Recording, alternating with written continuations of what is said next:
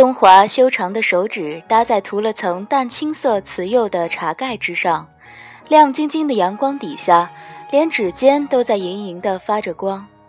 没什么情绪的目光，似有若无地落在凤九沾满酱汁的衣袖上，缓缓移上去，看到她白里透红的一张脸，一点一点变得煞白。天上的这些女神仙，他一向记不得她们的面孔，可回忆中，他们见到他俯身施礼，面目模糊的脸素来粉红、桃红、嫣红分成，还没见过一看到他就脸色发白的。凤九纤长的手指不由自主移向了染了酱汁的袖边，不动声色地扯了扯，遮掩住那一片刺目污污渍。露出一截皓白的手臂来，带着一个茶色的水晶镯子。东华打量了一会儿那只镯子，抬眼看向他：“你在怕我？为什么怕我？”脑中却不知为何，一个剪影一闪而逝，是眼前的姑娘垂着眼，食指弯起来，一边不好意思的，一边揉鼻子，一边耍赖道。我才不怕你，我哪里怕你了？那面相似乎比此时更年轻活泼一些。东华有些好奇，不知为何会产生这样的联想，干脆放下茶杯，等着看他是否真的会这样答。然，事实却是他正襟危坐，背脊挺得笔直，除了脸色白得有些异常，竟像所有懂礼的小辈。帝君是四海八荒唯一最接近天道的神奇，我们小辈的神仙无不尊敬、敬仰你。这一番话极大的败了东华的兴，两人相坐无言。他不再开口，也没有要走的意思，只是握了瓷杯，闲闲饮茶。半晌，凤九一只手颤抖着握住一旁的茶壶，似乎也想要倒茶。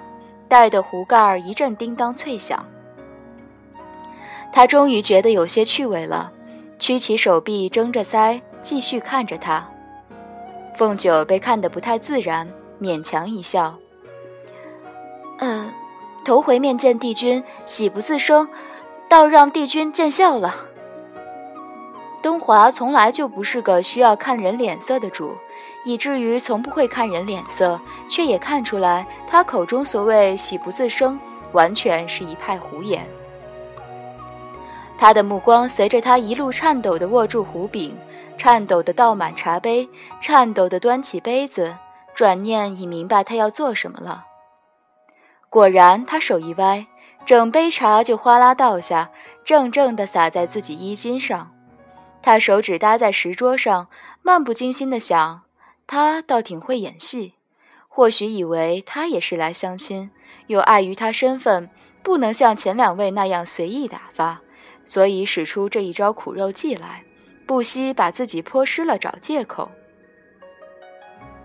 那茶倒在他衣襟上，还烫得在冒烟，他也真是下足了血本。凤九被烫得抽了口气，却还是恭敬的、谦谨的，却难掩喜悦的道。一时不慎手滑，乱了仪容，且容凤九先行告退，改日才同帝君请教佛理道法。白莲清香逐风而来，东华抬起眼帘，递过一只硕大的瓷壶，慢悠悠的用这个。方才过我手时已将水凉了，再往身上倒一倒，才真正当得上乱了仪容。东华帝君避世太晨宫太长久，年轻的神仙们没什么机缘领略他的毒舌，但老一辈的神仙们却没几个敢忘了。帝君虽然一向话少，可是说出来的话同他手中的剑锋利程度几乎没两样。相传魔族的少主顽劣在远古史经上听说东华的战名，那一年勇闯九重天，意欲找东华单挑。结果刚潜进太晨宫，就被伏在四面八方的随侍抓获。那时东华正在不远的荷塘，自己跟自己下棋。少年年轻气盛，被制服在地，仍破口大骂，意欲激将。东华收了棋摊子路过，少年叫嚣得更加厉害，嚷什么：“听说天族一向以讲道德著称，想不到今日一见却是如此做派。东华若还有点道德，便该站出来和自己一对一打一场，而不是由着手下以多欺少。”东华端着棋盒走过去，又退回来两步，问地上的少年：“你说，道什么？”少年咬着牙：“道德。”又重重强调：“我说道德。”东华抬脚继续往前走：“什么东西？没听说过。”少年一口气没出来，当场就气晕了过去。凤九是三天后想起的这个典故，彼时他正陪坐在庆云殿中，看他姑姑如何教养儿子。庆云殿中住的是白浅同夜华的心肝儿，人称糯米团子的小天孙阿离。一身明黄的小天孙就坐在他娘亲跟前，见着大人们坐椅子都能够双脚着地四平八稳，他却只能悬在半空，卯足了劲儿想要把脚够到地上，但个子太小，椅子又太高，呲着牙努力了半天，连个脚尖也没够着，悻悻作罢。只垂头丧气地耸拉着小脑袋，听他娘亲训话。白浅一本正经，语重心长：“娘亲听闻你父君十来岁就会背大萨遮尼前子所说经，还会背圣思维梵天所问经，还会被底里三位耶不动尊威怒王使者念诵法，却怎么把你惯得这样？已经五百多岁了。”连个慧林音译也背不好，当然，背不好也不是什么大事吧。但终归你不能让娘亲和父君丢脸吗？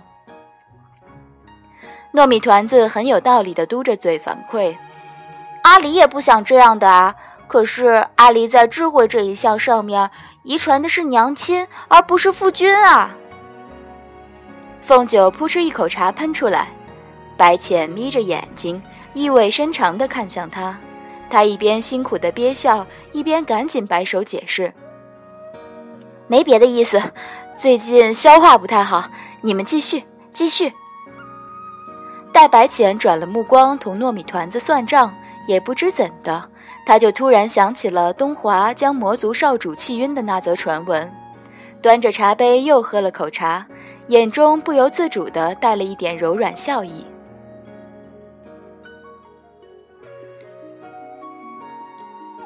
低头瞥见身上白色的孝衣时，笑意却一下子烟消云散。两千七百年发生了太多的事，很多他记得，很多他假装忘记，装着装着，似乎也真的忘记了。毕氏清秋的两百多年算不上清静，但他很难得再想起东华。来到这九重天，却是抬头不见低头见，看东华的模样，并未将他认出来。他真心觉得这也没什么不好。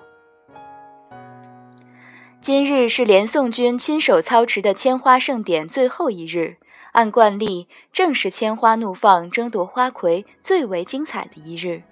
传说西方梵境的几位古佛也千里迢迢赶来赴会，带来一些平日极难得一见的灵山的妙花。九重天一时万人空巷，品阶之上的神仙皆去捧场了。凤九对花花草草一向不太热衷，巧的是为贺天族太子的大婚，下界的某座仙山特在几日前呈上来几位会唱戏的歌姬，此时正有米谷领着在第七天的承天台排一出将军佳人的折子戏。凤九提了包瓜子，拎了只拖油瓶，跨过第七天的天门去看戏。拖油瓶白白嫩嫩，正是他唯一的表弟糯米团子阿离。第七天，天门高高，浓荫掩映后，只在千花盛典上露个面便退席的东华帝君，正独坐在妙华镜前煮茶看书。妙华镜是第七天的圣地之一，虽说是镜，却是一方瀑布。三千大千世界有十数亿的凡世，倘若法力足够，可在镜中看到十数亿凡世中任何一世的更迭兴衰。因瀑布的灵气太盛，一般的神仙没几个受得住，就连几位真皇待久了也要头晕。是以多年来将此地做修罄、读书、钓鱼用的，只东华一个。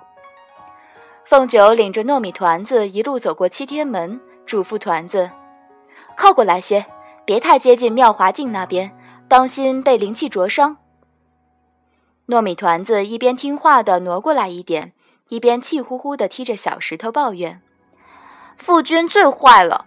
我明明记得昨晚是睡在娘亲的长生殿的，可今早醒来却是在我的庆云殿。父君骗我说我是自己梦游回去的。”摊开双手，做出无奈的样子。明明是他想独占娘亲，才趁我睡着把我抱回去的。他居然连自己的亲儿子都欺骗，真是不择手段。凤九抛着手中的瓜子，那你醒了就没有第一时间跑去长生殿挠着门大哭一场给他们看？你太大意了。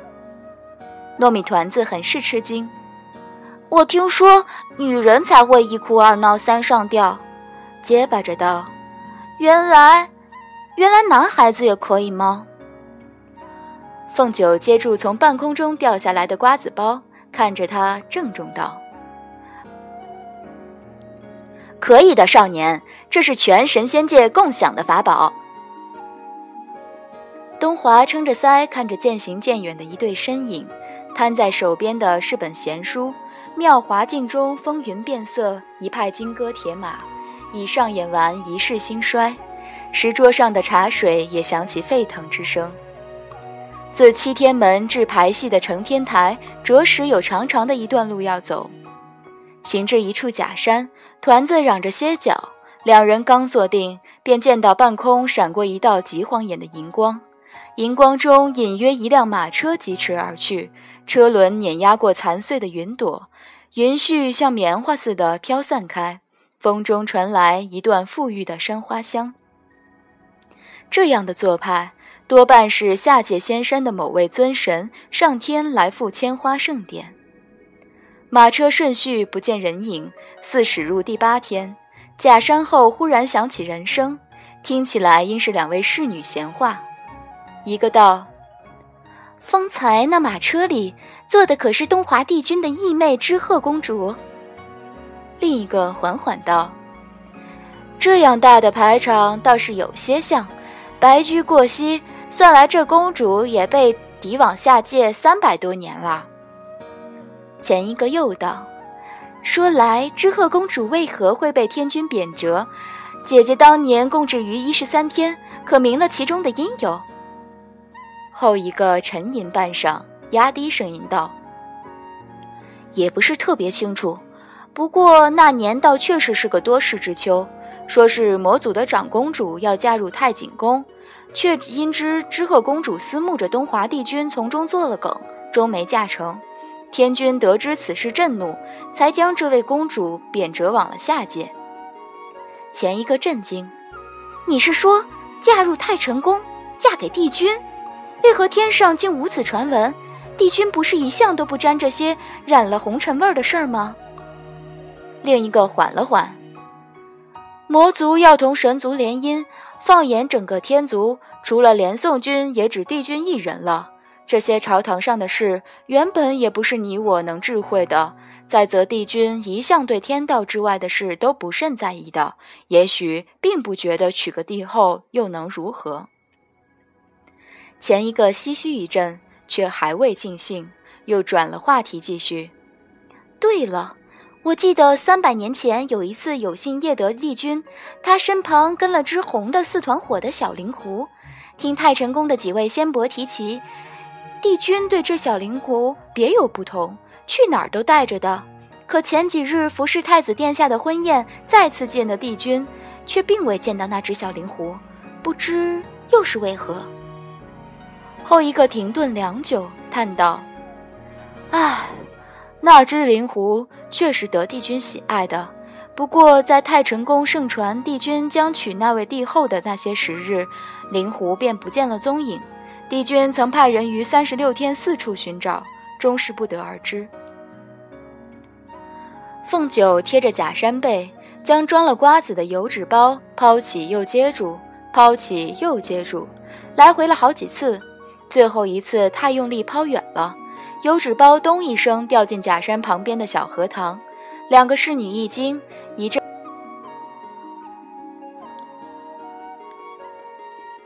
两个侍女一惊，一阵忙乱的脚步声后，渐无人声，应是跑远了。团子憋了许久，憋得小脸都红了，看着还在泛涟漪的荷塘，哭腔道：“一会儿看戏吃什么呀？”凤九站起来理了理裙边要走，团子垂着头，有点生闷气：“为什么天上有只灵狐，我却不知道？”